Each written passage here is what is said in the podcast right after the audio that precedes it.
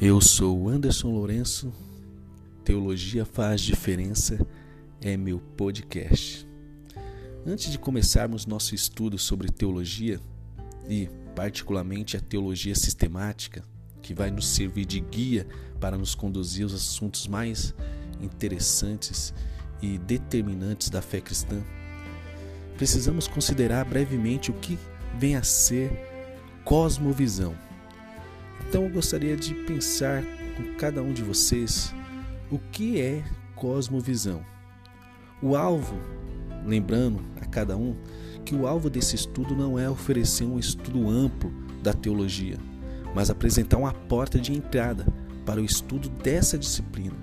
Para tanto, é necessário falar primeiro sobre o que significa cosmovisão e qual a relação que existe entre a teologia e a cosmovisão cristã de forma bem simples, guiado pelo pastor Franklin Ferreira, pode-se dizer que a cosmovisão é a nossa visão de mundo.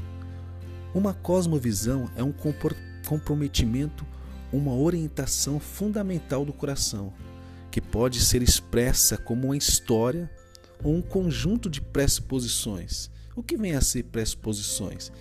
Vem a ser e significa hipóteses que podem ser total ou parcialmente verdadeiras ou totalmente falsas, que detemos de forma consciente ou subconscientemente, consistente ou inconsistentemente, sobre a constituição básica da realidade e que fornece o alicerce sobre o qual vivemos, movemos e possuímos nosso ser. Em outras palavras, cosmovisão é um conjunto de crenças básicas que se torna o nosso quadro de referência por meio do qual interpretamos, organizamos e vivemos nossas vidas. É necessário deixar claro que todas as pessoas têm uma cosmovisão. Se ela é bem articulada ou contraditória, se é consistente ou ilógica até mesmo, isso é outra questão. Fato é que todos têm uma cosmovisão, e a maior evidência disso é que constantemente interpretamos os eventos ou as realidades que acontecem ao nosso redor a partir dos pressupostos que constituem nossa cosmovisão. Lembrando que é a nossa visão de mundo. Aqui é necessária uma palavra de cautela. Não existem fatos ou dados neutros. Muitas vezes pressupomos que os acontecimentos ao nosso redor e mesmo os textos que lemos são auto-interpretáveis. Novamente, pensamos que os textos que nós lemos são auto-interpretáveis, isto é, supomos que nossa interpretação deles tem um significado unívoco, único e inquestionável. Raramente lembramos que muitas vezes confundimos nossa interpretação, tomada como única, unívoca, com o fato ou com o texto em si. Só que a construção de nosso conhecimento e de nossa interpretação da vida não é tão simples assim, não é mesmo? Interpretamos o mundo não a partir dos fatos, mas a partir dos pressupostos já chegamos aos textos que lemos e aos fatos ao nosso redor com uma série de pré-compreensões ou hipóteses verdadeiras, parcialmente verdadeiras ou falsas, de formas conscientes ou inconscientes, sendo elas coerentes ou incoerentes, que são comumente chamadas de pressupostos. É interessante o que um teólogo diz acerca desse assunto, que ele fala, o teólogo Francis Schaeffer, no seu livro Como Vivemos, ele diz: todas as pessoas têm seus pressupostos e elas vão viver de modo mais coerente possível com esses pressupostos. Mas até do que elas mesmas, mesmas possam se dar conta, por, por pressupostos, entendemos a estrutura básica de como a nossa, como a pessoa encara a vida, como a sua cosmovisão básica, o filtro através do qual ela enxerga o mundo. Os pressupostos apoiam-se naquilo que a pessoa considera verdade acerca do que existe. Os pressupostos das pessoas funcionam como um filtro pelo qual passa tudo o que, ela, o que elas lançam ao mundo exterior. Os seus pressupostos fornecem ainda a base para seus valores e, em consequência disto, a base para suas decisões. Na verdade, são nossos pressupostos que nos guiarão não apenas na interpretação de praticamente tudo que está diante de nós, mas também na forma como interpretamos esses fatos. Temos que concordar que há alguma coerência ou mensagem de apelo universal naquilo que lemos? Há alguma lógica que explique o que ocorre ao nosso redor? Ou os fatos da vida são desconexos, sem conexão, sem ligação entre si? E a vida não passa de uma paródia grotesca ou um grande absurdo. É verdade que o significado de um texto só encontra lugar em seu significado para mim, sem importar o significado autoral e a própria história do texto? Ou será que existe a possibilidade de descobrirmos o real e único significado de um determinado texto? Temos que refletir sobre essas questões e pensar que o uso das palavras lógica e coerência é intencional, pois é a partir da busca por uma lógica ou coerência de nossos pressupostos que estabelecemos algum tipo de padrão de interpretação do que ocorre ao nosso redor. A partir dos pressupostos cristãos, afirmamos que há uma ordem na criação. Por isso, aplicaremos regras elementares da lógica subordinada à revelação e por isso santificada em nossa interpretação do mundo.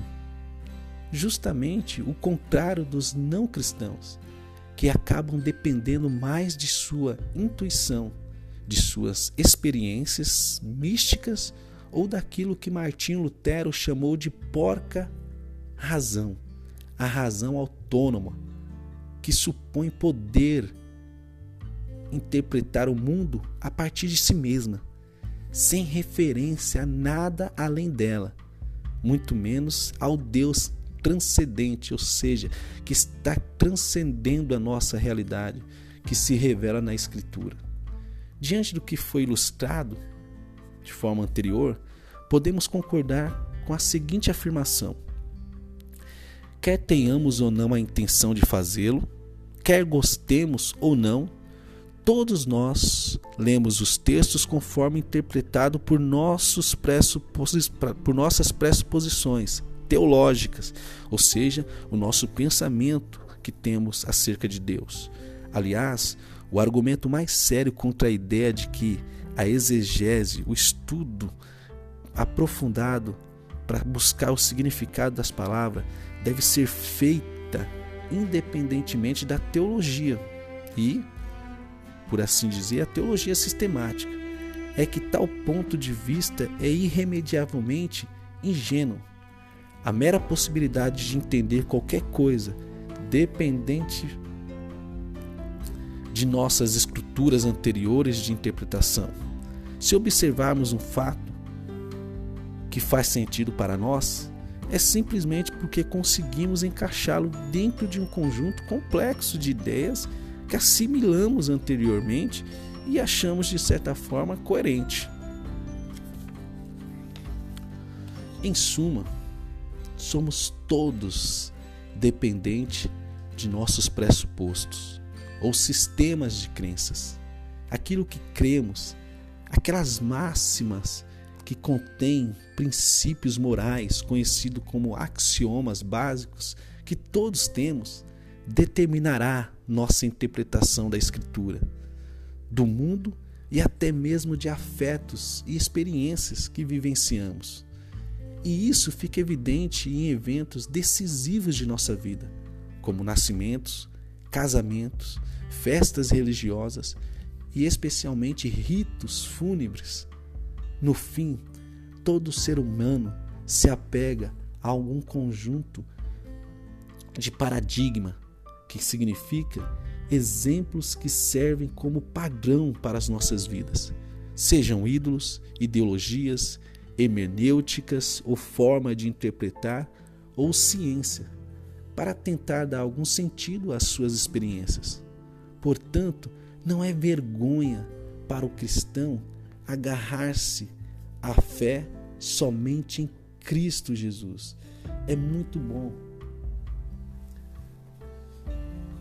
termos essa convicção e nos agarrarmos a essa certeza, independente daquilo que estamos enfrentando, porque é como o apóstolo Paulo deixa claro no texto de Romanos, capítulo 1, o versículo 16 e 17, que ele diz o seguinte: Eu não me envergonho do evangelho, pois ele é o poder de Deus para salvar todos os que creem. Primeira, os judeus e também os não judeus, pois o evangelho mostra como é que Deus nos aceita. É por meio da fé, do começo ao fim, como dizem as escrituras sagradas. Viverá aquele que por meio da fé é aceito por Deus. Paulo não se envergonha de se agarrar à fé somente em Cristo. Então, o que nos impede de afirmar que todo o nosso esforço de compreensão é relativo e transitório, ou seja, passageiro, uma vez que se baseia em pressupostos ou axiomas.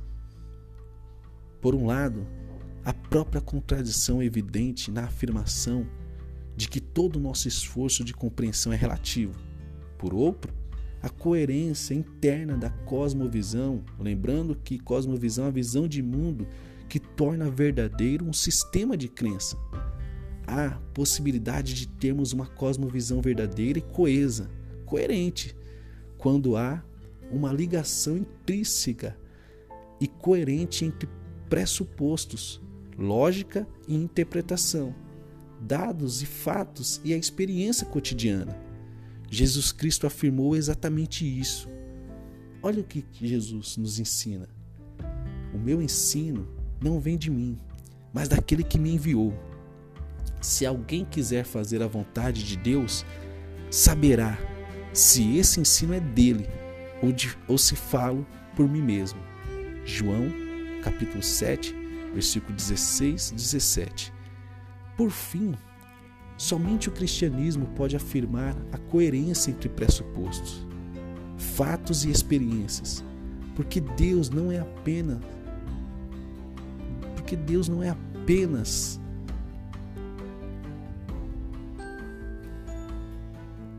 aquele que criou os fatos, mas oferece a interpretação desses mesmos fatos. O não cristão não consegue perceber isso, vivendo sempre na crise de experimentar e não conseguir justificar intelectualmente suas experiências. Portanto, para o cristão, o dilema epistemológico está resolvido da mesma forma simples que, que se ensina a uma criança, dizendo: Cristo me ama, pois assim a Bíblia o diz e se agarra a essa certeza. Por isso, devemos afirmar que o cristianismo é muito mais do que a adesão a algumas doutrinas tomadas isoladamente ou a um mero comportamento moralista.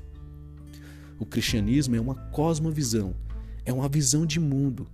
A fé cristã afirma a necessidade de abraçarmos com todo o nosso coração certos pressupostos que determinarão como interpretaremos as Escrituras e a criação, ou seja, o mundo a qual nós vivemos. E não apenas isso, mas esses pressupostos determinarão nosso culto, nosso viver diário, nossa postura diante de dilemas morais e nossa conduta ao passarmos por nossos dramas cotidiano, cotidianos, colocando de outra forma, a construção de uma cosmovisão cristã coerente depende de nossos pressupostos claramente cristãos, ou seja, naquilo que nós apoiamos e temos convicções do que a Bíblia diz. Por isso, eu quero caminhar contigo e mostrar para você que teologia faz diferença.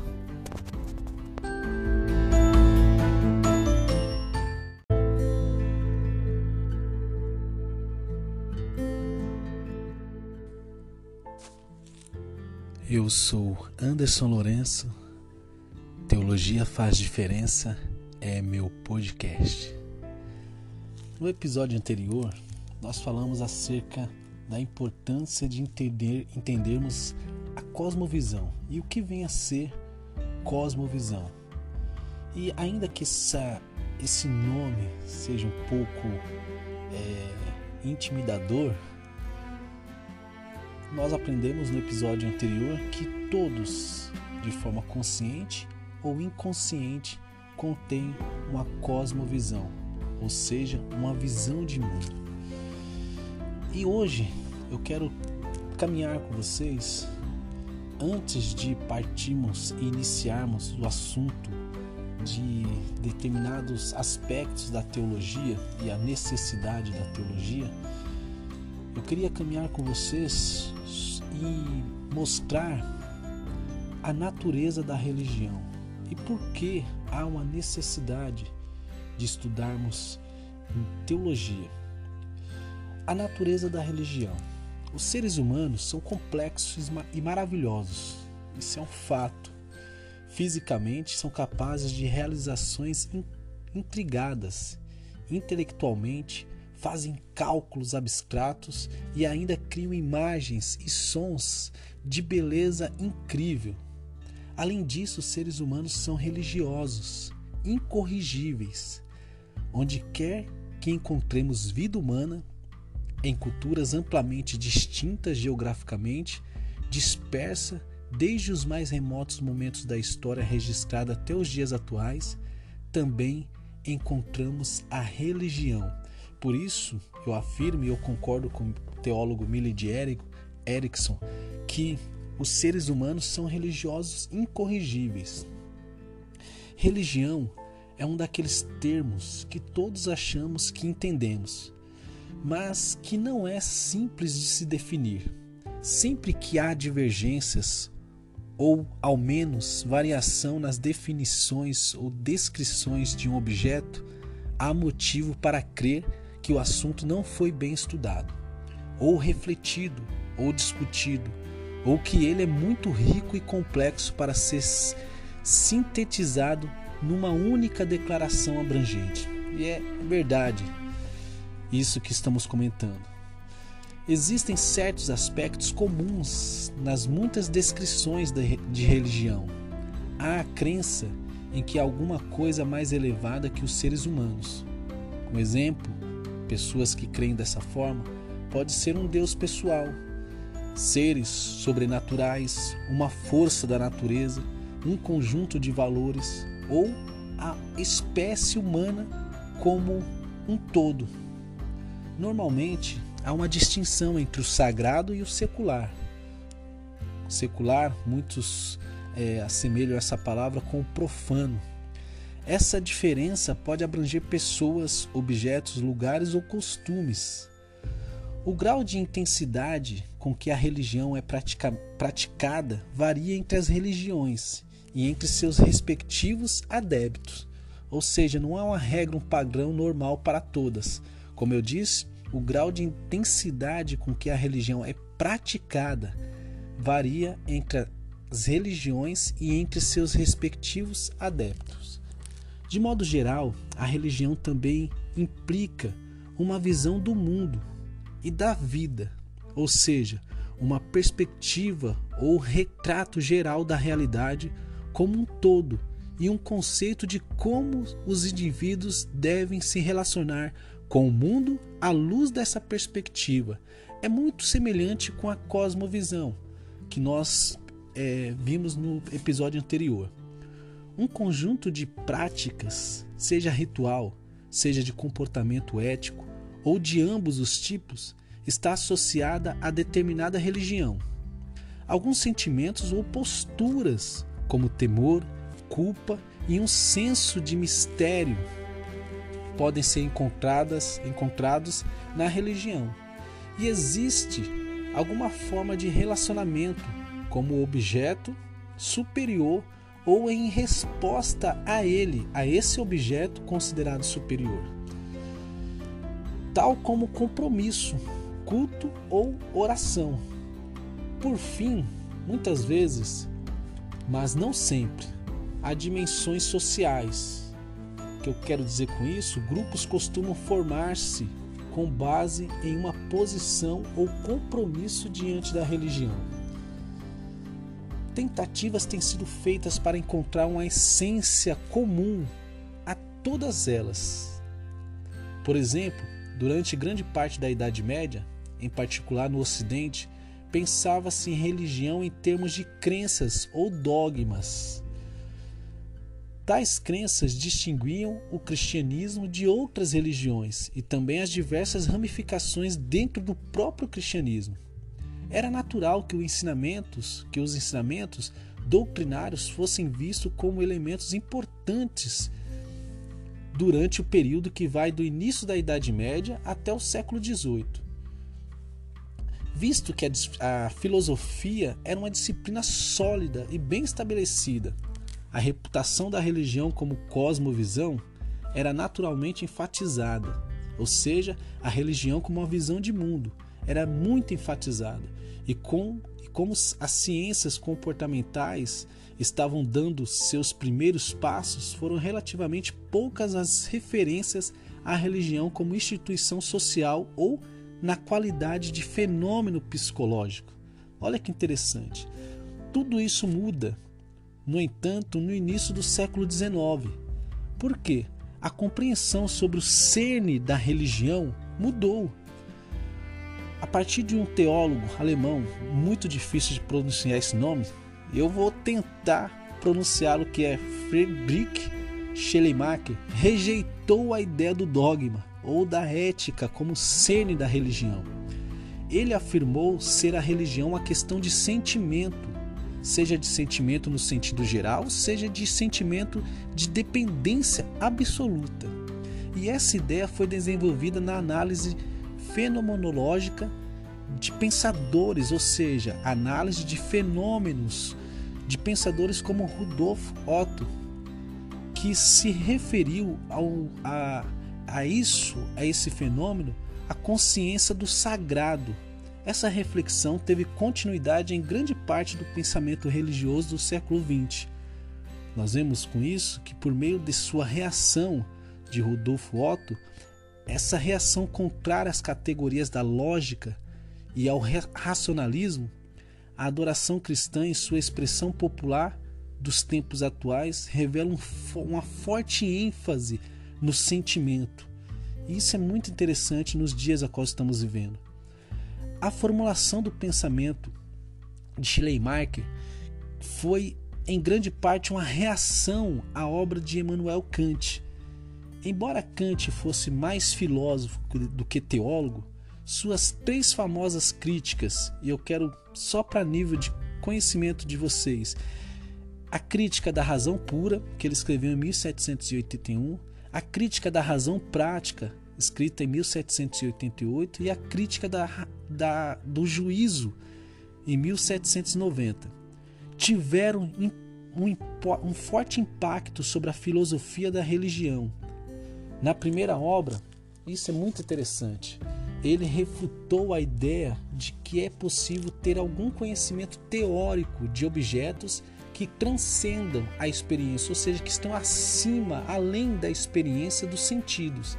Isso, logicamente, descartou a possibilidade de se obter um conhecimento real da religião, como tradicionalmente entendida, ou de se desenvolver alguma base é, cognitiva do nosso conhecimento para ela. Kant estabeleceu que a religião é um objeto da razão prática.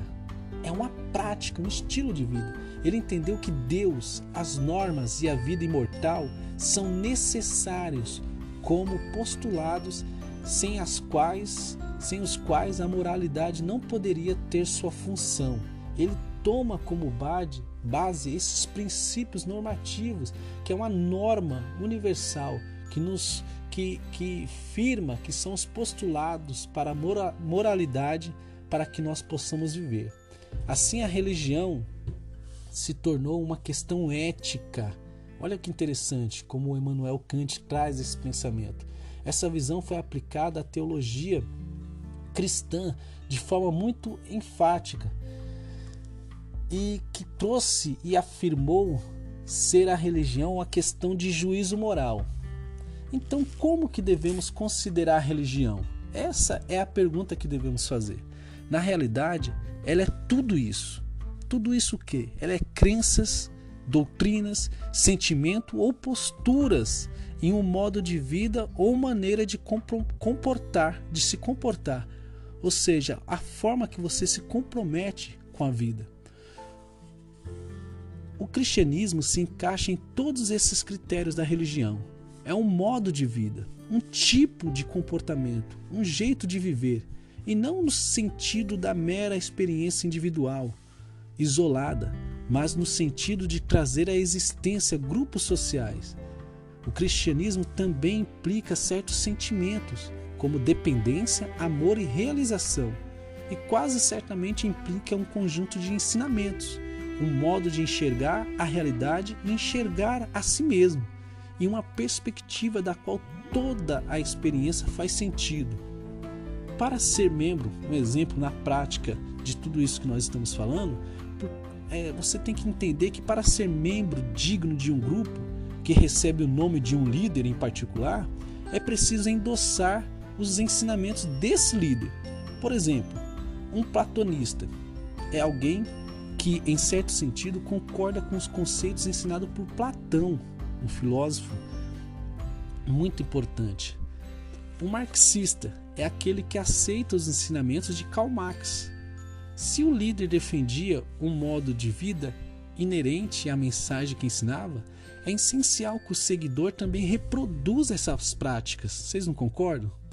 No entanto, costumamos fazer distinção entre as práticas inerentes ou essenciais e as práticas acidentais ou melhor dizendo, incidentais. Né?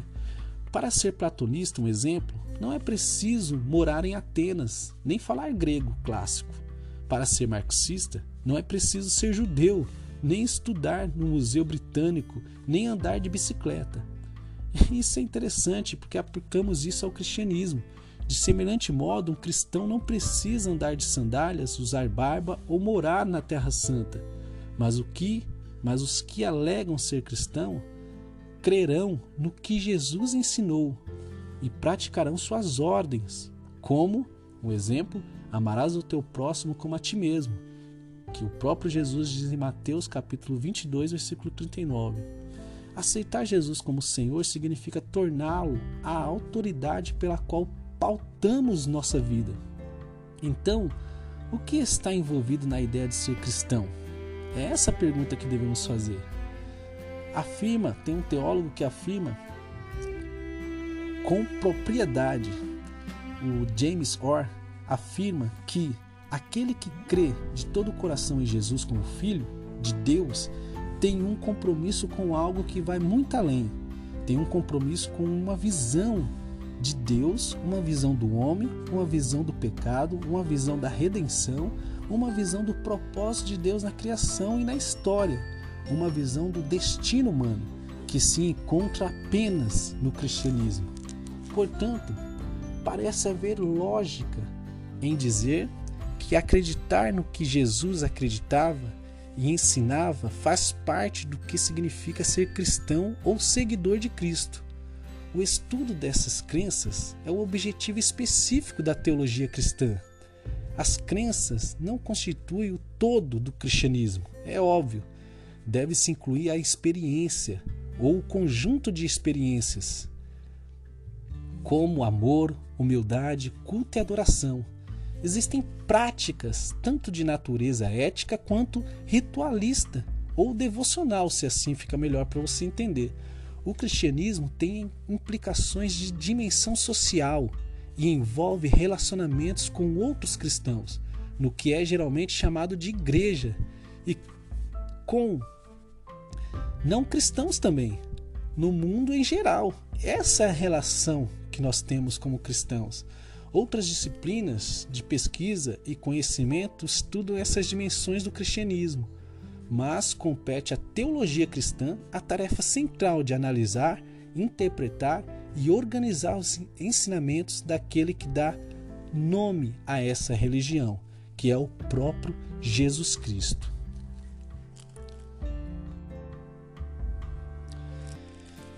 Com isso, nós precisamos entender que a vivência e a prática pessoal da religião, incluída a afirmação das doutrinas em que se crê, ocorre no plano da experiência básica de todo cristão. Há também um plano de reflexão sobre o que acontece no plano básico. A disciplina que se ocupa em descrever, analisar, criticar e organizar as doutrinas é a teologia. Assim, a teologia é uma atividade de segundo plano em comparação com a religião porque a religião é aquilo que está intrínseco no ser humano e a teologia é aquilo que vai estudar e trabalhar a, a prática da religião. Ela está para a religião assim como a psicologia está para as emoções humanas.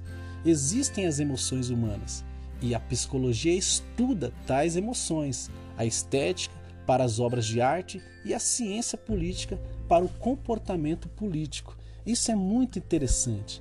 E é por isso que eu quero que você entenda que a, a nossa proposta é que as doutrinas, de fato, consistem em um conhecimento legítimo sobre Deus e que a religião se aplica à pessoa como um todo, o intelecto, emoções e vontade.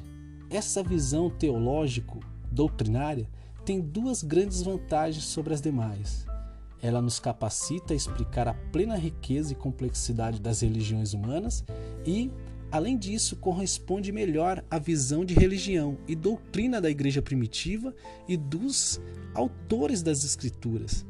É na proporção em que a comunidade cristã de hoje considera a Bíblia um livro válido, determinante, que exige compromisso e é a principal fonte de autoridade essa visão também se harmoniza com a compreensão e a prática da vida cristã, geralmente sustentadas pelos seguidores do cristianismo. As outras dimensões da experiência cristã, como a aplicação ética dos ensinamentos cristãos e o louvor sincero a Deus, subentendido na adoração, mantém íntima relação com nossa compreensão doutrinária. É isso que devemos compreender e entender a importância da religião. E não só isso, saber de uma vez por toda todas que teologia faz diferença.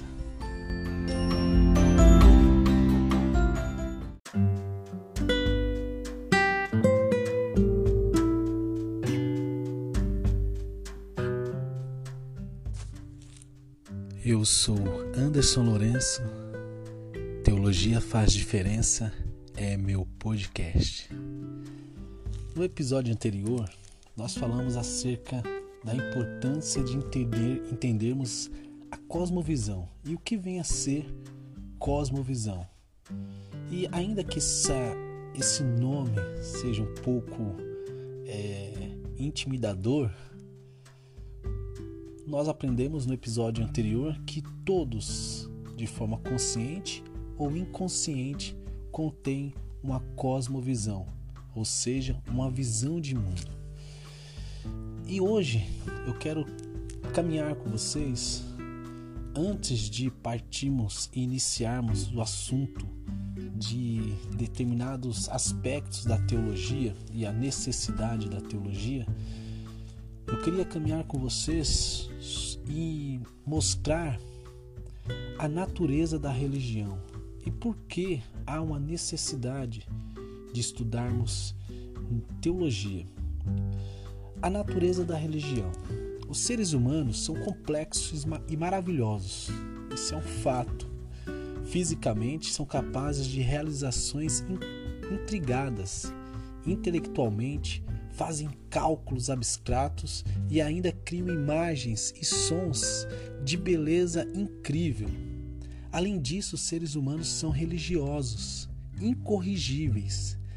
Onde quer que encontremos vida humana, em culturas amplamente distintas geograficamente, dispersa desde os mais remotos momentos da história registrada até os dias atuais, também encontramos a religião. Por isso, eu afirmo e eu concordo com o teólogo Millie de Erickson que os seres humanos são religiosos incorrigíveis. Religião é um daqueles termos que todos achamos que entendemos, mas que não é simples de se definir.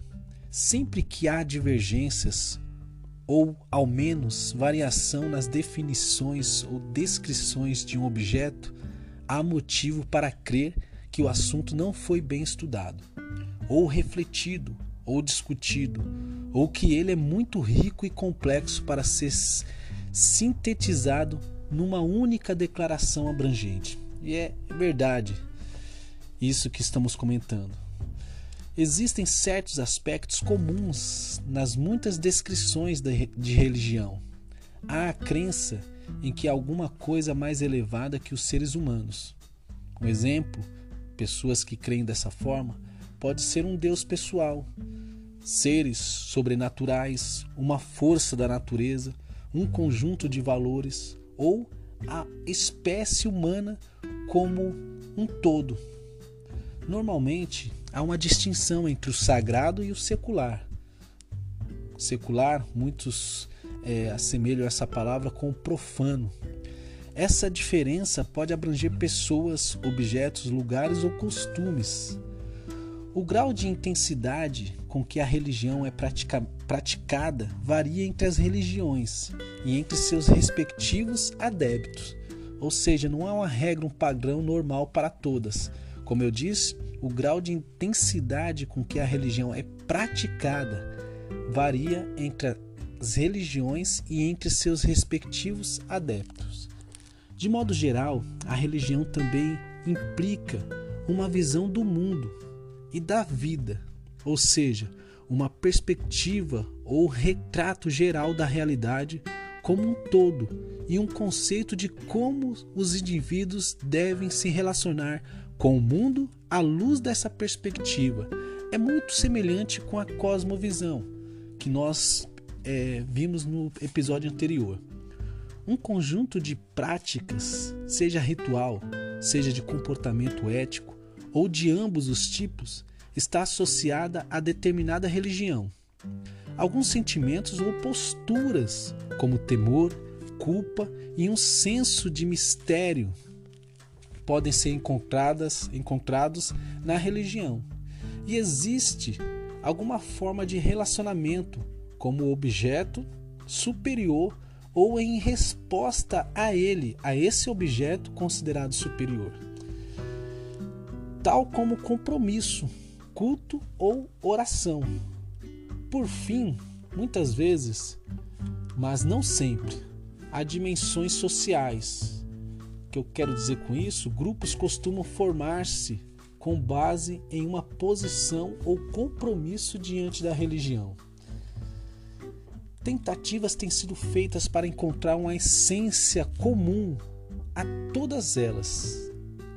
Por exemplo, durante grande parte da Idade Média, em particular no Ocidente, pensava-se em religião em termos de crenças ou dogmas.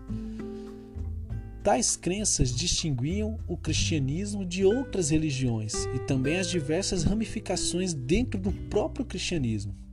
Era natural que os ensinamentos, que os ensinamentos doutrinários fossem vistos como elementos importantes durante o período que vai do início da Idade Média até o século XVIII visto que a, a filosofia era uma disciplina sólida e bem estabelecida. A reputação da religião como cosmovisão era naturalmente enfatizada, ou seja, a religião como uma visão de mundo era muito enfatizada. E, com, e como as ciências comportamentais estavam dando seus primeiros passos, foram relativamente poucas as referências à religião como instituição social ou na qualidade de fenômeno psicológico. Olha que interessante. Tudo isso muda, no entanto, no início do século XIX. Por quê? A compreensão sobre o cerne da religião mudou. A partir de um teólogo alemão muito difícil de pronunciar esse nome, eu vou tentar pronunciá-lo que é Friedrich Schleiermacher, rejeitou a ideia do dogma ou da ética como cerne da religião. Ele afirmou ser a religião uma questão de sentimento, seja de sentimento no sentido geral, seja de sentimento de dependência absoluta. E essa ideia foi desenvolvida na análise fenomenológica de pensadores, ou seja, análise de fenômenos de pensadores como Rudolf Otto, que se referiu ao, a, a isso, a esse fenômeno, a consciência do sagrado. Essa reflexão teve continuidade em grande parte do pensamento religioso do século XX. Nós vemos com isso que, por meio de sua reação de Rudolf Otto, essa reação contrária às categorias da lógica e ao racionalismo, a adoração cristã, em sua expressão popular dos tempos atuais, revela um, uma forte ênfase no sentimento. E isso é muito interessante nos dias a qual estamos vivendo. A formulação do pensamento de Schleiermacher foi em grande parte uma reação à obra de Emmanuel Kant. Embora Kant fosse mais filósofo do que teólogo, suas três famosas críticas, e eu quero só para nível de conhecimento de vocês. A crítica da razão pura, que ele escreveu em 1781, a crítica da razão prática, escrita em 1788, e a crítica da, da, do juízo, em 1790. Tiveram um, um forte impacto sobre a filosofia da religião. Na primeira obra, isso é muito interessante ele refutou a ideia de que é possível ter algum conhecimento teórico de objetos que transcendam a experiência, ou seja, que estão acima, além da experiência dos sentidos. Isso, logicamente, descartou a possibilidade de se obter um conhecimento real da religião, como tradicionalmente entendida, ou de se desenvolver alguma base é, cognitiva do nosso conhecimento para ela. Kant estabeleceu que a religião é um objeto da razão prática. É uma prática, um estilo de vida. Ele entendeu que Deus, as normas e a vida imortal são necessários como postulados sem as quais, sem os quais a moralidade não poderia ter sua função ele toma como base esses princípios normativos, que é uma norma universal que nos que, que firma que são os postulados para a moralidade para que nós possamos viver. Assim a religião se tornou uma questão ética. Olha que interessante como o Emmanuel Kant traz esse pensamento. Essa visão foi aplicada à teologia cristã de forma muito enfática e que trouxe e afirmou ser a religião uma questão de juízo moral. Então, como que devemos considerar a religião? Essa é a pergunta que devemos fazer. Na realidade, ela é tudo isso. Tudo isso o quê? Ela é crenças, doutrinas, sentimento ou posturas em um modo de vida ou maneira de comportar, de se comportar. Ou seja, a forma que você se compromete com a vida. O cristianismo se encaixa em todos esses critérios da religião. É um modo de vida, um tipo de comportamento, um jeito de viver, e não no sentido da mera experiência individual, isolada, mas no sentido de trazer à existência grupos sociais. O cristianismo também implica certos sentimentos, como dependência, amor e realização, e quase certamente implica um conjunto de ensinamentos um modo de enxergar a realidade e enxergar a si mesmo. em uma perspectiva da qual toda a experiência faz sentido. Para ser membro, um exemplo na prática de tudo isso que nós estamos falando, é, você tem que entender que para ser membro digno de um grupo que recebe o nome de um líder em particular, é preciso endossar os ensinamentos desse líder. Por exemplo, um platonista é alguém que, em certo sentido, concorda com os conceitos ensinados por Platão, um filósofo muito importante. Um marxista é aquele que aceita os ensinamentos de Karl Marx. Se o líder defendia um modo de vida inerente à mensagem que ensinava, é essencial que o seguidor também reproduza essas práticas. Vocês não concordam? No entanto, costumamos fazer distinção entre as práticas inerentes ou essenciais e as práticas acidentais ou, melhor dizendo, incidentais, né? Para ser platonista, um exemplo, não é preciso morar em Atenas, nem falar grego clássico. Para ser marxista, não é preciso ser judeu, nem estudar no Museu Britânico, nem andar de bicicleta. Isso é interessante porque aplicamos isso ao cristianismo. De semelhante modo, um cristão não precisa andar de sandálias, usar barba ou morar na Terra Santa. Mas o que, mas os que alegam ser cristão, crerão no que Jesus ensinou e praticarão suas ordens, como, o exemplo, amarás o teu próximo como a ti mesmo que o próprio Jesus diz em Mateus capítulo 22, versículo 39. Aceitar Jesus como Senhor significa torná-lo a autoridade pela qual pautamos nossa vida. Então, o que está envolvido na ideia de ser cristão? É essa a pergunta que devemos fazer. Afirma, tem um teólogo que afirma com propriedade. O James Orr afirma que Aquele que crê de todo o coração em Jesus como Filho de Deus tem um compromisso com algo que vai muito além. Tem um compromisso com uma visão de Deus, uma visão do homem, uma visão do pecado, uma visão da redenção, uma visão do propósito de Deus na criação e na história, uma visão do destino humano que se encontra apenas no cristianismo. Portanto, parece haver lógica em dizer que acreditar no que Jesus acreditava e ensinava faz parte do que significa ser cristão ou seguidor de Cristo. O estudo dessas crenças é o objetivo específico da teologia cristã. As crenças não constituem o todo do cristianismo, é óbvio.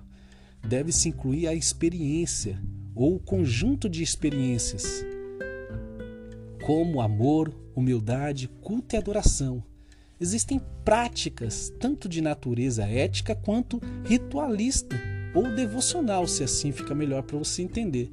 O cristianismo tem implicações de dimensão social e envolve relacionamentos com outros cristãos, no que é geralmente chamado de igreja, e com não cristãos também, no mundo em geral. Essa é a relação que nós temos como cristãos. Outras disciplinas de pesquisa e conhecimento estudam essas dimensões do cristianismo, mas compete à teologia cristã a tarefa central de analisar, interpretar e organizar os ensinamentos daquele que dá nome a essa religião, que é o próprio Jesus Cristo.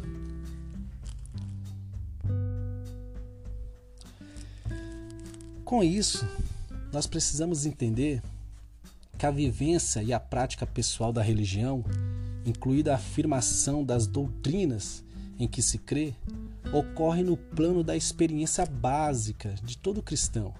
Há também um plano de reflexão sobre o que acontece no plano básico. A disciplina que se ocupa em descrever, analisar, criticar e organizar as doutrinas é a teologia. Assim, a teologia é uma atividade de segundo plano em comparação com a religião, porque a religião é aquilo que está intrínseco no ser humano e a teologia é aquilo que vai estudar e trabalhar a, a prática da religião. Ela está para a religião assim como a psicologia está para as emoções humanas. Existem as emoções humanas e a psicologia estuda tais emoções. A estética para as obras de arte e a ciência política para o comportamento político. Isso é muito interessante e é por isso que eu quero que você entenda que a, a nossa proposta é que as doutrinas de fato consistem em um conhecimento legítimo sobre Deus e que a religião se aplica à pessoa como um todo, o intelecto, emoções e vontade. Essa visão teológico-doutrinária tem duas grandes vantagens sobre as demais. Ela nos capacita a explicar a plena riqueza e complexidade das religiões humanas e, além disso, corresponde melhor à visão de religião e doutrina da igreja primitiva e dos autores das Escrituras. É na proporção em que a comunidade cristã de hoje considera a Bíblia um livro válido, determinante, que exige compromisso e é a principal fonte de autoridade. Essa visão também se harmoniza com a compreensão e a prática da vida cristã, geralmente sustentadas pelos seguidores do cristianismo. As outras dimensões da experiência cristã, como a aplicação ética dos ensinamentos cristãos e o louvor sincero a Deus, subentendido na adoração, mantém íntima relação com nossa compreensão doutrinária. E é isso que devemos compreender e entender a importância da religião. E não só isso, saber de uma vez por toda todas que teologia faz diferença.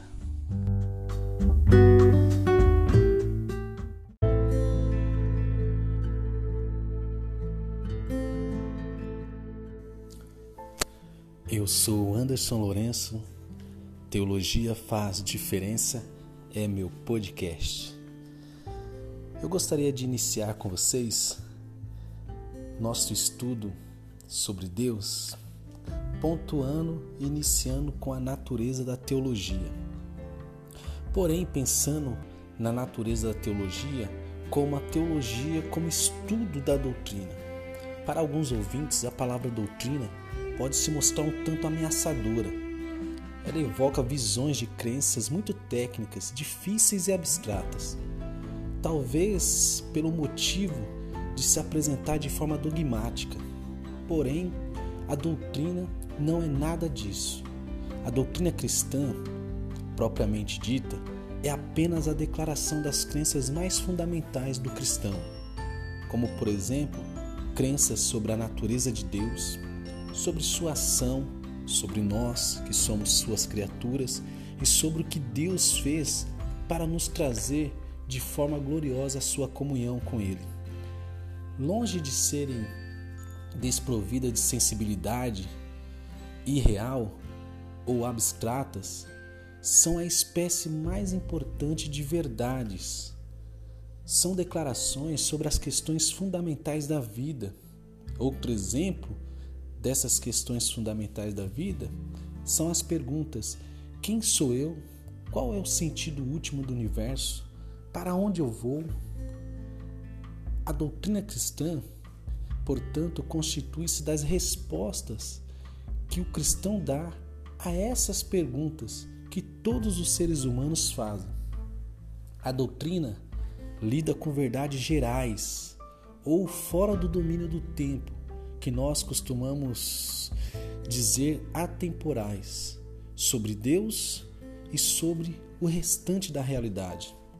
Não é apenas um estudo de eventos históricos específicos, tais como o que Deus fez, mas da própria natureza do Deus que atua na história de forma extraordinária.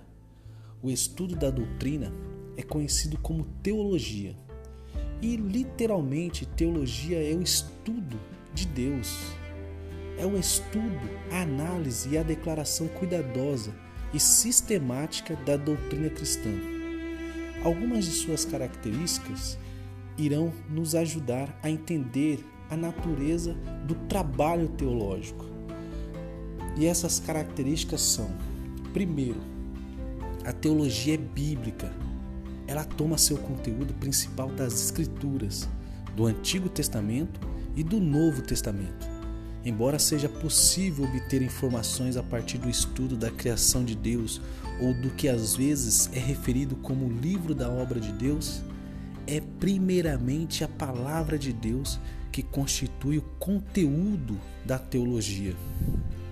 Segundo, a teologia ela é sistemática. Ela não examina cada livro da Bíblia separadamente, mas procura juntar em um todo coerente o que toda a Escritura afirma sobre dado tópico, tal como o pecado do homem, por exemplo. Ela não se prende a um texto que fala sobre o assunto, mas procura em toda a Escritura o que a Escritura fala sobre o pecado do homem.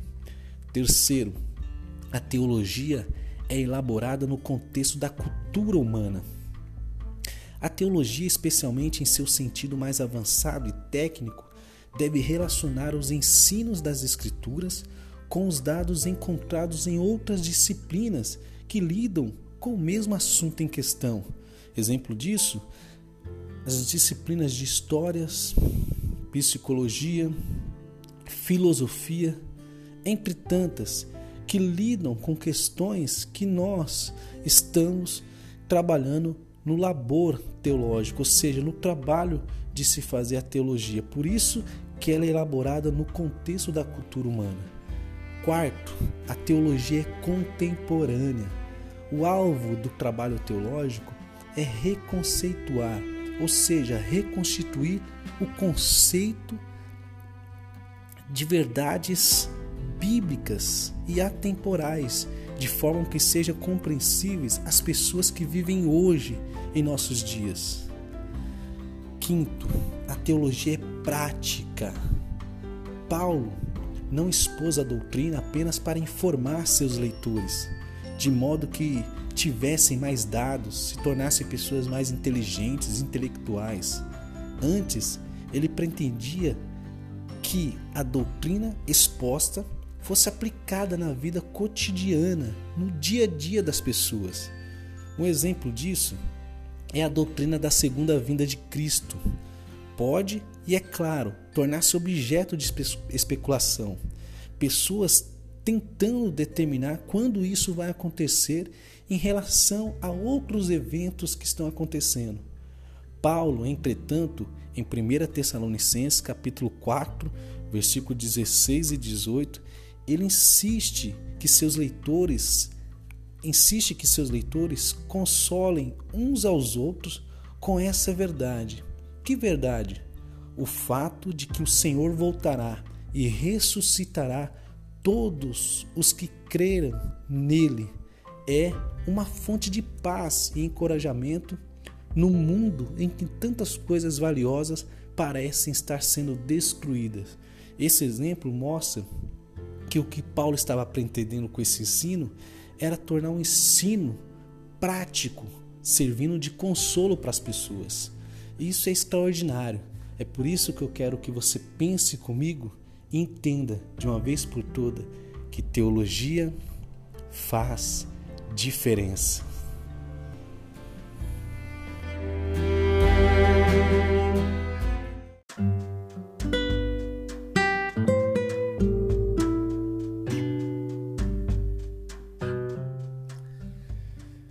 Meu nome é Anderson Lourenço. Teologia faz diferença é meu podcast. No episódio anterior, falando acerca da natureza da teologia e pensando na teologia como estudo da doutrina, nós destacamos que a doutrina cristã é apenas a declaração das crenças mais fundamentais do cristão. Portanto, longe de ser árida ou abstrata, a doutrina cristã lida com as questões mais fundamentais da vida, como, por exemplo, perguntas: quem sou eu? Qual o sentido último do universo? Para onde vou? E também destacamos cinco características que nos ajudam a entender a natureza do trabalho teológico. Primeiro, a teologia bíblica. Segundo, a teologia sistemática. Terceiro, a teologia é elaborada no contexto da cultura humana. Quarto, a teologia é contemporânea. 5. A teologia é prática. E hoje eu gostaria de iniciar o episódio destacando a necessidade da teologia, tomando como base o teólogo Miller de. Pensando na necessidade da teologia, devemos entender que alguns fazem algumas perguntas, como por exemplo, será que a teologia é mesmo necessária? Se eu amo Jesus, isso não basta? Na verdade, a teologia parece ter algumas desvantagens. Ela complica a mensagem cristã, fazendo com que o leigo se sinta confuso e ache difícil entendê-la. Assim, em vez de ajudar, parece que ela atrapalha a comunicação da verdade cristã. Será que a teologia não traz divisão em vez de unir a igreja, que é o corpo de Cristo? Porque pare para pensar e observe-se a quantidade de divisões que acontecem nas igrejas por causa de diferenças no modo de crer e entender e de entender alguns aspectos que nem são tão importantes. Então, será que a teologia é realmente útil? E será que ela é capaz de prestar algum auxílio? Pensando nisso, devemos partir do princípio e entender o cristianismo. E eu quero tomar como base aqui o versículo 11, o capítulo 11 e o versículo 26 de Atos dos Apóstolos, que diz: Em Antioquia foram os discípulos pela primeira vez chamados cristãos. Alguém disse e afirmou: o cristianismo é Jesus Cristo. Esta resposta embrionária é uma descrição adequada mas o problema é que muitas pessoas não entendem quem é Jesus Cristo. A concepção popular de Cristo não está sempre correta. Mesmo nas Escrituras observamos isso. Os indivíduos nem sempre entendiam exatamente Cristo. Para ilustrar, observe os dois discípulos no caminho de Emaús, na tarde do primeiro domingo de Páscoa. Eles achavam que conheciam Cristo e estavam até mesmo discutindo sobre a morte, o sepultamento e a ressurreição de Jesus. Mas eles estavam completamente errados em seu entendimento sobre ele. Quando Jesus se juntou a eles e falou com eles, eles não o reconheceram porque seus olhos ficaram cegos pela incredulidade. Isso está registrado em Lucas capítulo 24, versículo 16 ao 31. Estes eram seus discípulos que agora estavam perplexos com os acontecimentos daquela manhã. Eles ouviram relatos de que alguém roubara o seu corpo ou que ele desaparecera. Obviamente, esses dois discípulos tinham necessidades espirituais aparentes, assim como muitos na atualidade têm necessidades. Por isso, eu destaco a necessidade da teologia. A forma como Jesus supriu as necessidades deles é então uma indicação de como ele supre as nossas necessidades hoje. Observe, Jesus começou a ensinar a estes dois discípulos a partir dos dois primeiros livros da Bíblia, que, que é, propriamente dita, a lei, e inspecionou inspecionou a história do Antigo Testamento até os últimos livros, que são os profetas. Alguns podem pensar que Jesus os confortou com um salmo ou um desafio devocional. Em vez disso, ele supriu suas necessidades ao estabelecer o ponto fundamental do ensino bíblico. Explicou-lhes o que constava a respeito dele, Jesus Cristo, em todas as Escrituras. Isso está em Lucas capítulo 24, 27, no mesmo episódio dos dois discípulos no caminho de Emaús. A base de seu ministério para eles era a doutrina, a teologia. O verbo para o ensinamento tem a mesma origem da palavra doutrina. A igreja tem o mesmo mandato hoje. Nossa vida e ministério devem estar baseados na sã doutrina no entanto, a maioria das pessoas tem medo da palavra doutrina. Como eu disse no episódio anterior, ela parece um tanto ameaçadora. O mundo acha que a doutrina é inadequada, irrelevante ou está escondida em livros antigos de teologia. No entanto, a doutrina bíblica está tão viva quanto um novo convertido em Cristo. É e é tão prática quanto o crescimento em uma escola dominical e tão prazerosa quanto ler um texto favorito. A teologia cristã, a doutrina cristã, é semelhante a um alicate numa caixa de ferramentas. Ela está lá para consertar algo. Aqueles que só mantêm o alicate brilhando são semelhantes ao teólogo que está sempre aperfeiçoando sua doutrina, mas não a aplica de fato à sua vida, não a torna prática ao seu ministério. Outros negam essa ilustração, doutrina alicate, dizendo: esse sermão é bom na teoria, na teoria, na doutrina, mas nunca funcionará na vida real, distanciando a prática da teologia. Eles estão errados. Quando a verdadeira doutrina toca a vida de uma pessoa, ela é sempre prática. A Bíblia e a doutrina caminham de mãos dadas, de mãos dadas, com o cristianismo prático. Observe o que Paulo disse ao seu filho na fé, Timóteo, em 2 Timóteo capítulo 3, 16 e 17. Toda a escritura é inspirada por Deus e útil para o ensino, para, para a repreensão, para a correção e para a instrução na justiça, para que o homem de Deus seja apto e plenamente preparado para toda boa obra.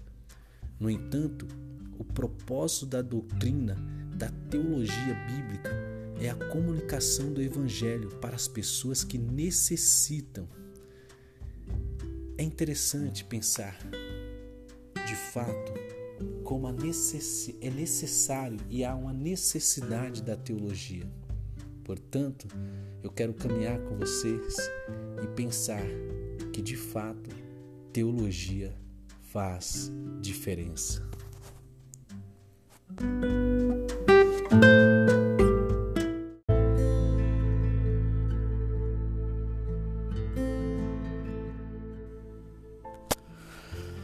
Eu sou Anderson Lourenço, Teologia Faz Diferença é meu podcast.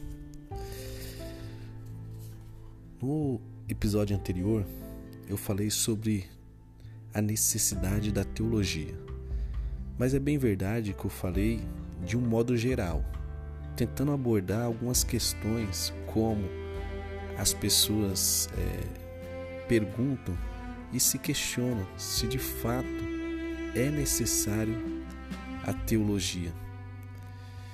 E se apegam a afirmações básicas, como, por exemplo, se eu amo Jesus, isso não basta. E até chegam, como eu comentei, a dizer que, na verdade, a teologia parece ter algumas desvantagens, porque em vez de explicar, ela complica a mensagem cristã fazendo com que as pessoas com um pouco mais de dificuldades ou propriamente leigas se sintam confusas e achem difícil de entendê-la. Portanto, nessa nesse episódio, eu quero destacar a necessidade do estudo propriamente dito da teologia. Lembrando que no episódio anterior nós falamos sobre a necessidade da teologia de uma forma geral, e hoje eu quero abordar e sintetizar a necessidade do estudo da teologia. Primeiro, quero destacar que a teologia é importante porque ela corrige doutrinas essenciais para o relacionamento entre o cristão e Deus.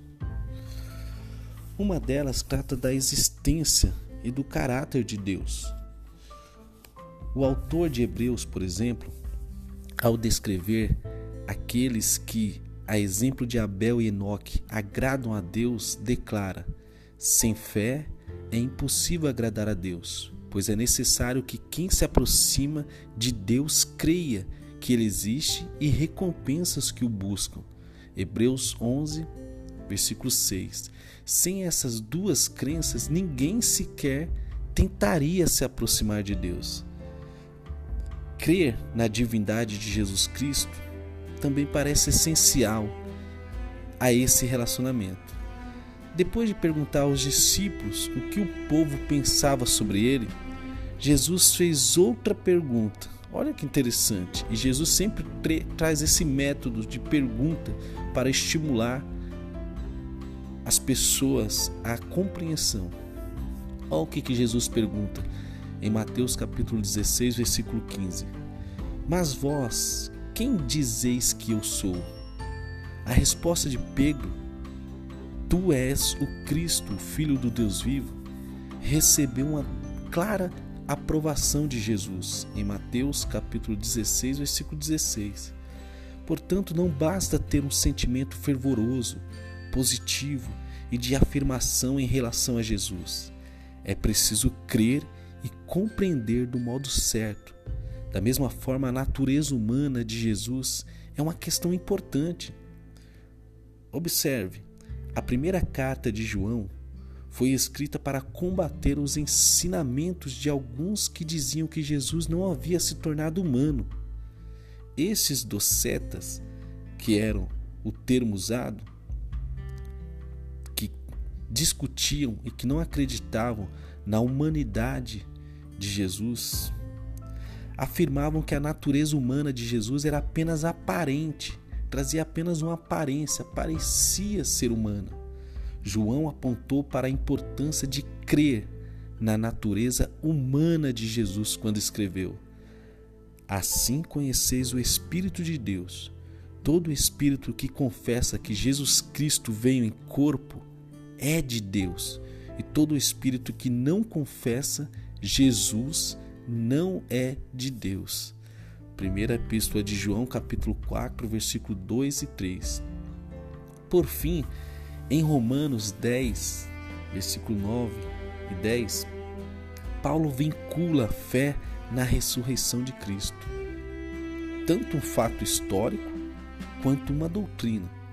É interessante e importante você entender isso, que a ressurreição de Cristo ela é tanto um fato histórico quanto é a base da doutrina cristã diretamente à experiência de salvação, ou seja, Paulo vincula a fé na ressurreição de Cristo diretamente à experiência de salvação.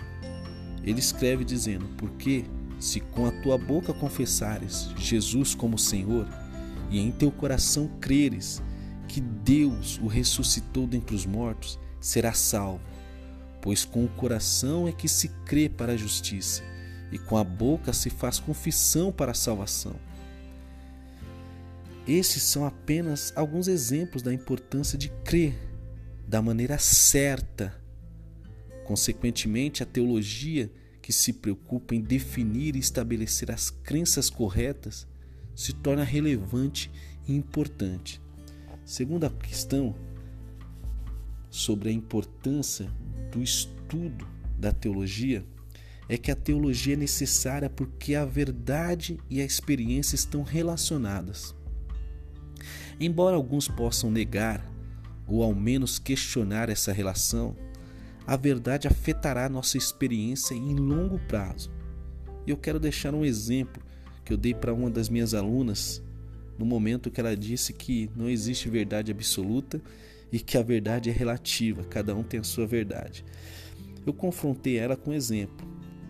Uma pessoa que cai do décimo andar de um edifício pode gritar: eu estou bem, enquanto passa pelas janelas dos andares abaixo e pode até estar falando sério, mas os fatos acabarão mudando sua experiência.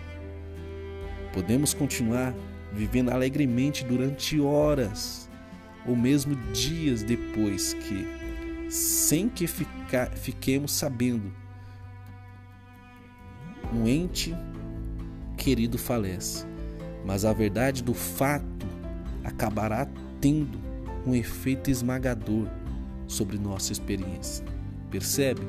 Tanto a pessoa que grita quando ela salta de um edifício, estou me sentindo bem, e pode até ser verdade, quanto a pessoa que está vivendo alegremente durante horas mesmo depois de dias em que, em que fica sabendo sobre a morte de um ente querido, há um momento da sua vida que a experiência, o fato, vai ser esmagador sobre a experiência da sua vida. A realidade cruzará. A verdade vai cruzar com as experiências relacionadas à sua vida. Uma vez que o sentido e a verdade da fé cristã no final terão um peso decisivo sobre nossa experiência, precisamos aprender a lidar com eles, porque a fé cristã nos leva a uma verdade que nos traz um sentido, a um final decisivo sobre as nossas experiências e decisões. Terceira questão: a teologia se faz necessária, o estudo da teologia se faz necessário em vista do grande número de alternativas e desafios que circulam na atualidade. As alternativas seculares se multiplicam, incluindo o humanismo, ou seja, a ênfase no ser humano. E ainda mais com essa era do coach, enfatizando cada vez mais o potencial humano. Então faz que faz essa, essas, essa, essas alternativas faz do ser humano o supremo objeto de valor e o método científico que procura a verdade sem recorrer, recorrer à revelação que vem de um ser divino. Ou seja, eles focam tanto no ser humano e recusam procurar a verdade que está relacionada à revelação de um ser divino. Outras religiões agora competem com o cristianismo. Até na civilização ocidental, outrora supostamente tão segura. Não são apenas automóveis, aparelhos eletrônicos e máquinas fotográficas que são exportados do Oriente para o Ocidente. A religião oriental também desafia o território que já foi quase exclusivo do cristianismo. Outro exemplo, o islamismo. O islamismo cresce rapidamente nos Estados Unidos. E aqui no Brasil também tem um grande número, em especial entre os afro-americanos do sexo masculino. Diversos grupos que quase podem ser considerados religiões também exercem sua influência. Há incontáveis sistemas de autoajudas psicológicas sendo defendidos e até quase seguidos como religião. As seitas e, partindo do ponto como historiador e do ponto histórico, é, as seitas não mais se restringem aos grandes grupos. E agora, considerando seita aqueles que diferem do cristianismo. As seitas não mais são, é, não se restringem aos grandes grupos como antigamente falados, como os mormons e tantas outras é, grandes grupos que tomaram a influência aí de grandes países. Diversos grupos, alguns dos quais praticamente fazem lavagem cerebral e controlam a mente de seus adeptos, têm atraído indivíduos que anseiam por alternativas ao cristianismo, ou seja, que não querem aceitar o cristianismo como religião, mas aceitam essas diversas alternativas convencional. Por fim, Existe dentro do cristianismo uma enorme variedade de ensinamentos, muitos deles mutuamente contraditórios. Até mesmo dentro do cristianismo há uma variedade enorme de contradições. Então a solução para a confusão não está em simplesmente determinar quais dessas é, quais dessas visões são falsas e tentar refutá-las. Quando queremos detectar produtos falsos, analisamos produtos originais a fim de usá-los na comparação. De modo semelhante, a compreensão correta dos ensinamentos doutrinários do cristianismo é a solução para a confusão criada pela multidão de vozes que reivindica a posição de portadora da verdade da fé ou da verdadeira fé. Isso é muito importante. Eu quero encerrar o episódio de hoje com um exemplo em uma analogia que Millard Erickson fala sobre o treinamento dos agentes para reconhecer dinheiro falso no Departamento de Tesouro dos Estados Unidos. Eles não usam inúmeras notas falsificadas nesse treinamento, mas sim os expõem continuamente ao dinheiro americano genuíno, verdadeiro, até que conheça o seu tato e aparência. No final, eles são capazes de detectar uma imitação, não meramente pela presença de elementos estranhos, mas pela falta de elementos corretos ou alguma variação neles.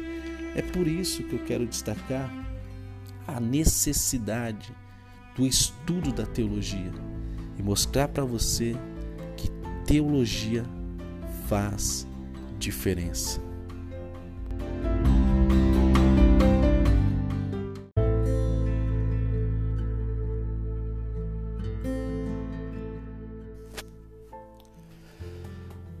Eu sou Anderson Lourenço, Teologia Faz Diferença é meu podcast.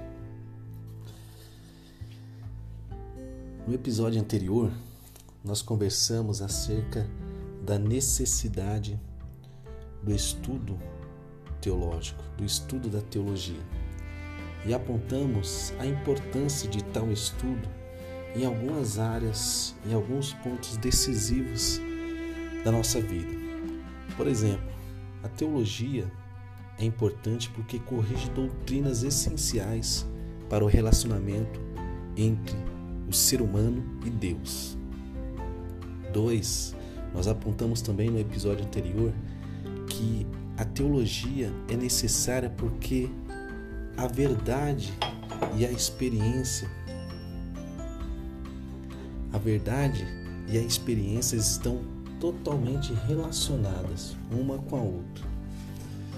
Em terceiro lugar, nós afirmamos que a teologia se faz necessária em vista do grande número de alternativas e desafios que circulam na atualidade. Então, por isso, nós trabalhamos acerca da necessidade do estudo da teologia. E hoje eu quero encerrar essa série falando acerca da necessidade da teologia cristã, porém do ponto de vista humano, do ponto de vista e olhando para a necessidade humana. Eu quero afirmar, eu quero trabalhar com vocês hoje, caminhar com todos vocês, apontando e trabalhando o episódio de hoje dizendo que a teologia cristã fala ao ponto da necessidade humana. Toda doutrina, todo estudo teológico começa com Deus e tem a sua eterna existência em Deus. E pensando nisso, não haveria necessidade de doutrina ou de teologia até Deus criar o homem. Assim que o homem foi criado, houve essa necessidade. O homem foi feito à imagem de Deus, é um princípio, uma afirmativa bíblica cristã e judaica também. O que significa que, dentre outras coisas, ele tinha habilidade para pensar a sua habilidade intelectual reflete os processos do pensamento de Deus. O homem também tinha emoções, já que ele conseguia se expressar, no mínimo nos sentimentos de amor e ódio. Finalmente, o homem era um ser de vontade que podia decidir seu próprio destino. No entanto, quando Satanás veio e tentou, e vocês, como Deus, serão conhecedores do bem e do mal. O homem que tinha habilidade para fazer uma escolha moral caiu no pecado. O pecado produziu a maior necessidade no homem. E a teologia é o canal pelo qual Deus disse como ele supriria essa necessidade. Então, a primeira necessidade e olhando para a necessidade do ponto de vista humano, para o estudo teológico, para a doutrina, partindo do princípio da doutrina cristã, é que o homem separou-se de Deus. O homem separou-se de Deus. Não só Adão e Eva, mas todos, daquele momento em diante, foram excluídos da presença de Deus. As Escrituras ensinam, pois todos pecaram e estão destituídos da glória de Deus. Romanos capítulo 3, versículo 23. Isso inclui todos os que nasceram da linhagem de Adão e Eva, já que da mesma forma como o pecado entrou no mundo por um homem e pelo pecado a morte, assim também também a morte veio a todos os homens, porque todos pecaram. Paulo continua afirmando isso na mesma carta em Romanos capítulo 5, versículo 12. O pecado do homem está classificado em três aspectos. E eu quero agora trabalhar com vocês esses três aspectos do pecado. Primeiro, qualquer coisa menor que a perfeita santidade de Deus é pecado. O pecado é semelhante a uma flecha que se desvia do alvo, não alcançando o padrão perfeito. Por mais que você se aproxime do alvo, não significa que você o acertou. No entanto, nenhuma pessoa nascida no mundo está à altura dos perfeitos padrões de Deus. A rebelião é o segundo aspecto do pecado, geralmente traduzido como transgressão, e pensando na transgressão como transgredir mesmo, como por exemplo o pecado é des o descumprimento da lei de Deus. Transgredir é você descumprir uma lei, de forma consciente ou inconsciente. Deus condena o culto a ídolos, por exemplo, mas o homem peca quando adora uma estátua de madeira ou algo que seja mais precioso para, para ele do que Deus. Desta forma, ele transgride o mandamento de Deus. E o terceiro aspecto do pecado é a maldade inata ou impureza, impureza moral. Isso é descrito como imundície e sujeira e é abominado por Deus, que é puro e santo. O resultado do pecado é que ele cega aquele que o pratica. Paulo fala isso em 2 Coríntios capítulo 3, versículo 4, que o Deus desse século cegou o entendimento dos incrédulos. E Efésios capítulo 4, 17, ele fala que os incrédulos é sujeitaram à inutilidade do seu pensamento, parafraseando aqui o que Paulo diz. Geralmente o homem não reconhece que é um pecador e que está longe de Deus. No entanto, o pecador precisa ouvir o evangelho, as boas novas, no ponto exato da sua necessidade, para revelá-lo que ele é um pecador Segundo aspecto, o homem torna-se seu próprio ponto de referência. A segunda necessidade do estudo teológico é que o homem torna-se seu próprio ponto de referência. Quando Satanás prometeu a Eva, vocês como Deus serão conhecedores do bem e do mal, em Gênesis capítulo 3, versículo 5, ele cumpriu essa promessa. Como assim? Como resultado, todo homem hoje tem o seu próprio padrão de medida. Cada homem hoje se tornou o foco do círculo no qual está inserido. Um homem sábio observou certa vez: há um pouco de divindade em todos nós. Com isso, ele quer dizer que todo homem justifica suas próprias razões e acha que tudo o que faz é perfeito ou pelo menos quase perfeito. A queda do homem gerou uma reviravolta. Ao invés do homem reconhecer Deus sobre o trono, o homem se senta lá e com a ignorância suprema vem usurpando o lugar de Deus. A teologia ensina ao homem que Deus deve ser reconhecido sobre o trono e somente quando o homem compreende a natureza e o plano de Deus é que ele pode começar a ter o seu problema resolvido. Terceiro, o homem sofre alienação e isolamento. Então, é importante o estudo teológico partindo da necessidade humana que o homem sofre alienação e isolamento. É dito com muita frequência que a punição do pecado é a morte. Mas a morte é só parte do resultado final. As pessoas também sofrem as consequências do pecado nesta vida. O pecado do resu... o pecado resulta na separação ou alienação de Deus. A morte espiritual é a forma máxima de separação de Deus. Como resultado do pecado do homem, ele precisa da salvação eterna para tornar a ter comunhão com Deus. Porém, existe um segundo problema. A educação moderna fala de necessidades secundárias. E eu, como professor, posso falar isso.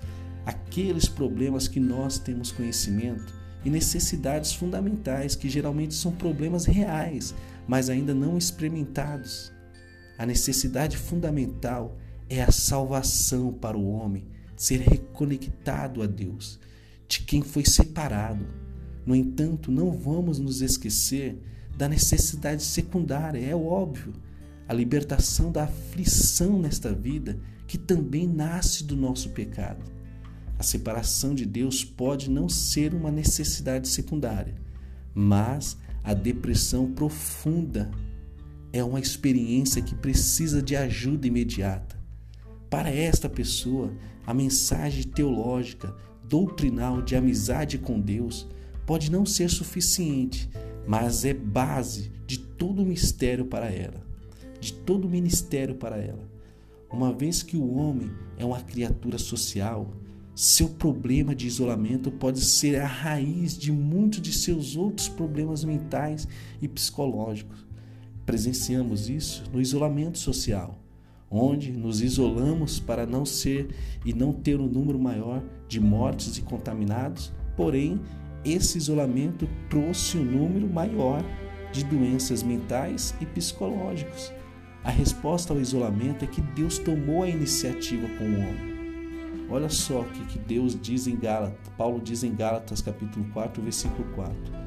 Quando chegou a plenitude do tempo, Deus enviou seu filho. Mais uma vez nós lemos isso em Hebreus capítulo 1, versículo 1 e 2. Capítulo 1, versículo 1 e 2 Deus, nesses últimos dias, falou-nos por meio do Filho. Outro aspecto, outra necessidade do estudo teológico, partindo do ponto da necessidade humana, é que o homem é cheio de ansiedade. O homem é cheio de ansiedade. Qualquer vida que esteja separada da autoridade suprema é como um barco sem âncora sendo levado pela corrente. Uma pessoa pode estar ansiosa porque não tem todas as respostas para as perguntas feitas por outros ou até mesmo para as perguntas feitas em seu próprio coração. Todas as pessoas têm uma necessidade em seu coração, alguma coisa faltando que somente Deus pode preencher. Elas sabem que está faltando algo, mas geralmente se recusam a identificar esta necessidade como sendo uma necessidade de Deus. Elas procuram por respostas em todos os lugares e não encontram nenhuma. Tornam-se seu próprio ponto de referência, como eu já havia falado, mas cometem erros e têm consciência da própria estupidez. E outros nem a isso chegam a essa consciência. As pessoas ficam ansiosas, porque elas têm problemas em manter as emoções de sua vida em equilíbrio. Deus deve agir na natureza imaterial do homem, mas o vazio criado pela sua ausência produz ansiedade. Ansiedade é outra palavra para medo, depressão, ciúme ou qualquer outra condição que mantém o homem em um desequilíbrio emocional. Outro aspecto da necessidade teológica do ponto de vista humano é que o homem procura por significado. O homem procura por significado. Por que o homem está isolado e afetado pelo pecado em todas as partes de sua vida? A falta de significado na vida se torna uma necessidade secundária. Aqueles que são escravos das drogas sabem que os narcóticos não levam ninguém à felicidade ou ao significado de nada. O mesmo se aplica à riqueza, à fama ou até mesmo ao sucesso. Muitas pessoas não sabem aonde ir ou como chegar ao lugar que querem chegar, mas elas querem ir a algum lugar. Elas, elas são como um carro bem ajustado que tem um tanque cheio de combustível, mas está sem direção e sem propósito. Outras estão enfeitiçadas ou fora da esfera humana. Elas não têm nenhuma direção ou desejo. São como um carro sem combustível, sem bateria e como um motor e com um motor totalmente enferrujado.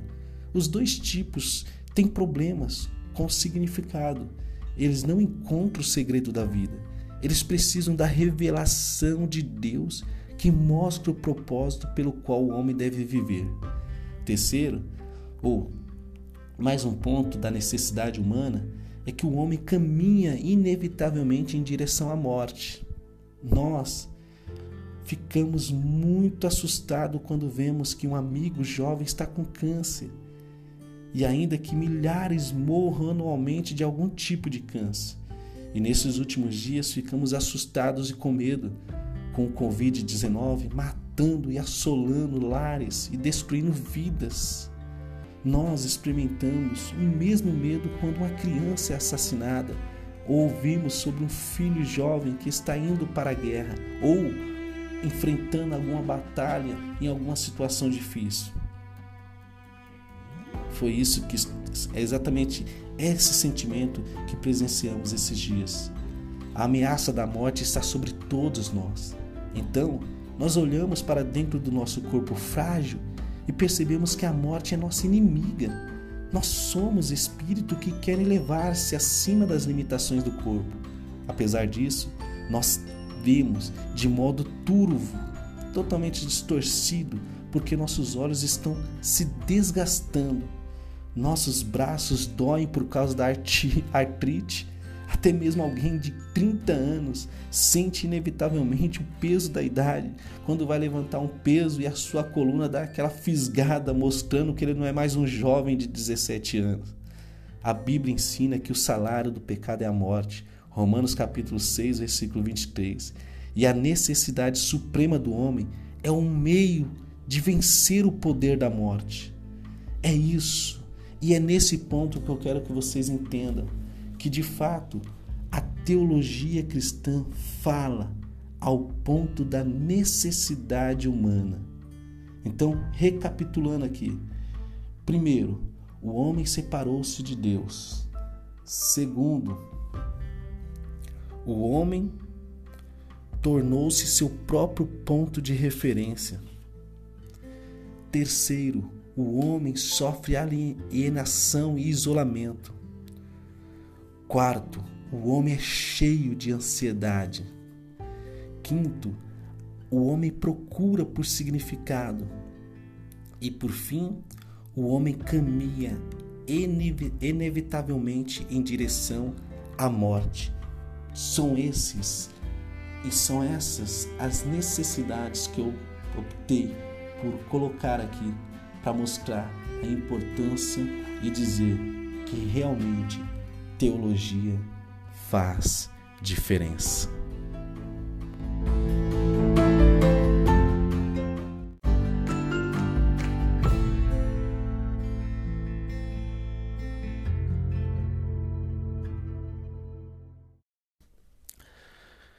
Eu sou Anderson Lourenço.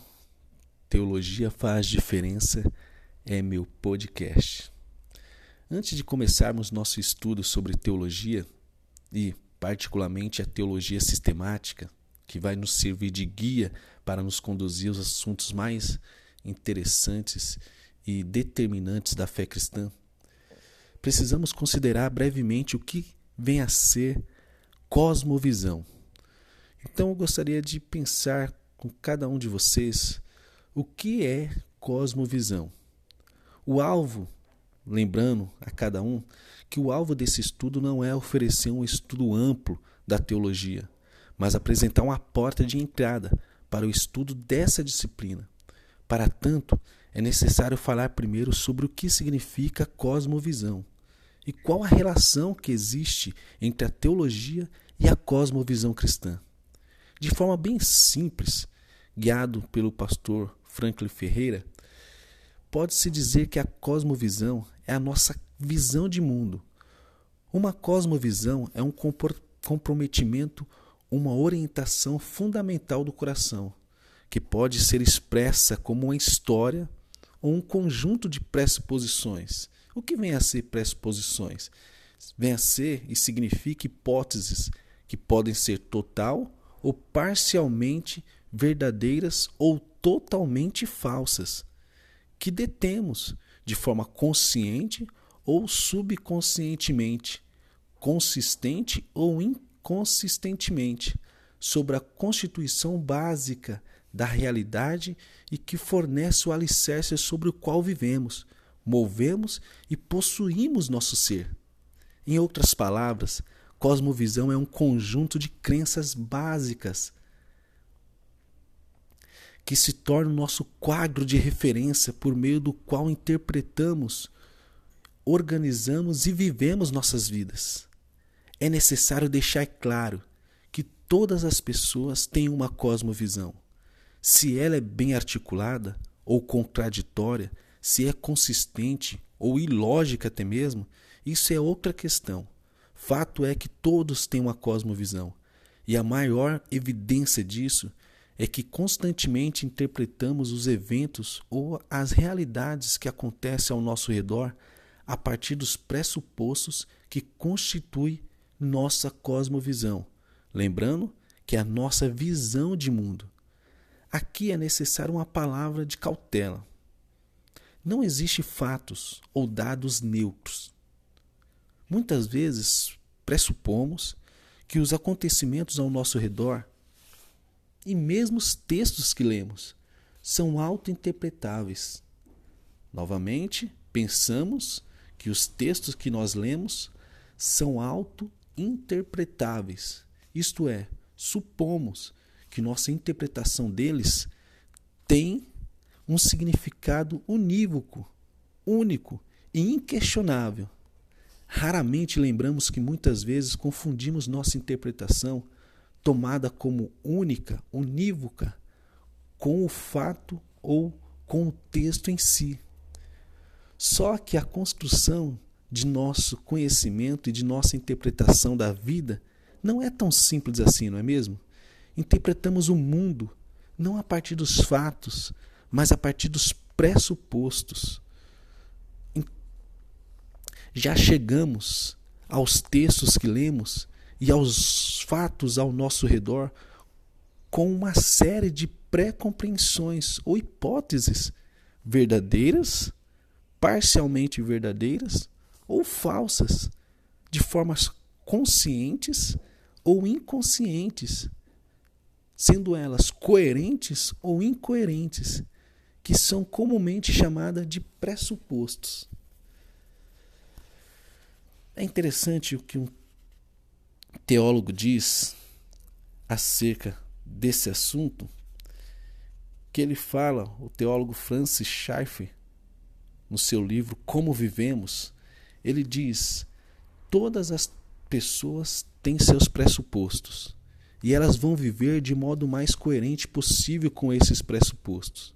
Mas, até do que elas mesmas, mesmas possam se dar conta, por, por, por pressupostos, entendemos a estrutura básica de como a nossa, como a pessoa encara a vida, como a sua cosmovisão básica, o filtro através do qual ela enxerga o mundo.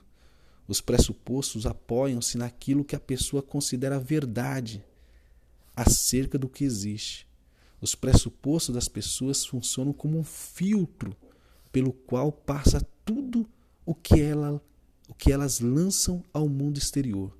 Os seus pressupostos fornecem ainda a base para seus valores e, em consequência disto, a base para suas decisões. Na verdade, são nossos pressupostos que nos guiarão não apenas na interpretação de praticamente tudo que está diante de nós, mas também na forma como interpretamos esses fatos. Temos que concordar que há alguma coerência ou mensagem de apelo universal naquilo que lemos? Há alguma lógica que explique o que ocorre ao nosso redor? Ou os fatos da vida são desconexos, sem conexão, sem ligação entre si? E a vida não passa de uma paródia grotesca ou um grande absurdo. É verdade que o significado de um texto só encontra lugar em seu significado para mim, sem importar o significado autoral e a própria história do texto? Ou será que existe a possibilidade de descobrirmos o real e único significado de um determinado texto? Temos que refletir sobre essas questões e pensar que o uso das palavras lógica e coerência é intencional, pois é a partir da busca por uma lógica ou coerência de nossos pressupostos que estabelecemos algum tipo de padrão de interpretação do que ocorre ao nosso redor.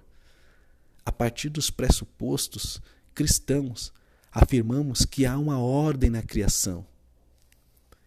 Por isso, aplicaremos regras elementares da lógica subordinada à revelação e, por isso, santificada em nossa interpretação do mundo.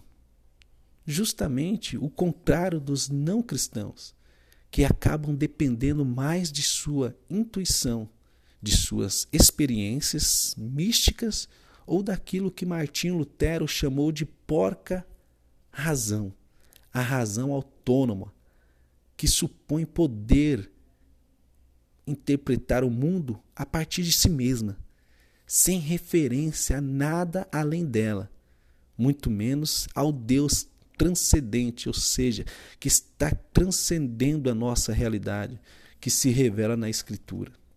Diante do que foi ilustrado de forma anterior, podemos concordar com a seguinte afirmação: quer tenhamos ou não a intenção de fazê-lo, quer gostemos ou não, todos nós lemos os textos conforme interpretado por, nossos por nossas pressuposições teológicas, ou seja, o nosso pensamento que temos acerca de Deus. Aliás, o argumento mais sério contra a ideia de que a exegese, o estudo aprofundado para buscar o significado das palavras, deve ser feita independentemente da teologia e, por assim dizer, a teologia sistemática. É que tal ponto de vista é irremediavelmente ingênuo. A mera possibilidade de entender qualquer coisa, dependente de nossas estruturas anteriores de interpretação. Se observarmos um fato que faz sentido para nós, é simplesmente porque conseguimos encaixá-lo dentro de um conjunto complexo de ideias que assimilamos anteriormente e achamos de certa forma coerente. Em suma, somos todos dependentes de nossos pressupostos ou sistemas de crenças. Aquilo que cremos, aquelas máximas que contêm princípios morais, conhecidos como axiomas básicos, que todos temos, determinará nossa interpretação da Escritura, do mundo e até mesmo de afetos e experiências que vivenciamos.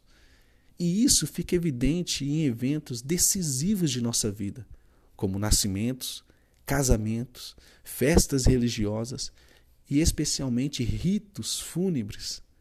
No fim, todo ser humano se apega a algum conjunto de paradigma, que significa exemplos que servem como padrão para as nossas vidas, sejam ídolos, ideologias, hermenêuticas ou forma de interpretar ou ciência para tentar dar algum sentido às suas experiências. Portanto, não é vergonha para o cristão agarrar-se à fé somente em Cristo Jesus. É muito bom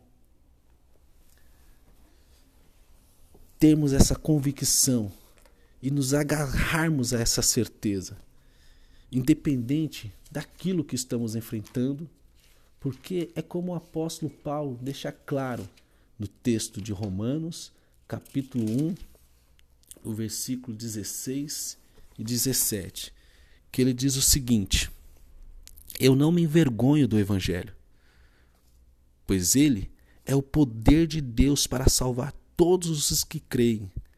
Primeira, os judeus e também os não-judeus, pois o evangelho mostra como é que Deus nos aceita. É por meio da fé, do começo ao fim, como dizem as Escrituras Sagradas. Viverá aquele que, por meio da fé, é aceito por Deus. Paulo não se envergonha de se agarrar à fé somente em Cristo. Então, o que nos impede de afirmar que todo o nosso esforço de compreensão é relativo e transitório, ou seja, passageiro, uma vez que se baseia em pressupostos ou axiomas. Por um lado, a própria contradição evidente na afirmação de que todo o nosso esforço de compreensão é relativo. Por outro, a coerência interna da cosmovisão, lembrando que cosmovisão é a visão de mundo que torna verdadeiro um sistema de crença. Há possibilidade de termos uma cosmovisão verdadeira e coesa, coerente, quando há uma ligação intrínseca e coerente entre pressupostos, lógica e interpretação, dados e fatos e a experiência cotidiana. Jesus Cristo afirmou exatamente isso. Olha o que Jesus nos ensina. O meu ensino não vem de mim, mas daquele que me enviou. Se alguém quiser fazer a vontade de Deus, saberá se esse ensino é dele ou, de, ou se falo por mim mesmo. João, capítulo 7, versículo 16, 17. Por fim, Somente o cristianismo pode afirmar a coerência entre pressupostos, fatos e experiências, porque Deus não é apenas porque Deus não é apenas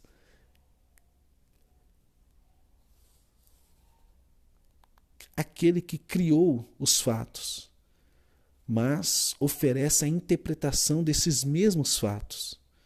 O não cristão não consegue perceber isso, vivendo sempre na crise de experimentar e não conseguir justificar intelectualmente suas experiências.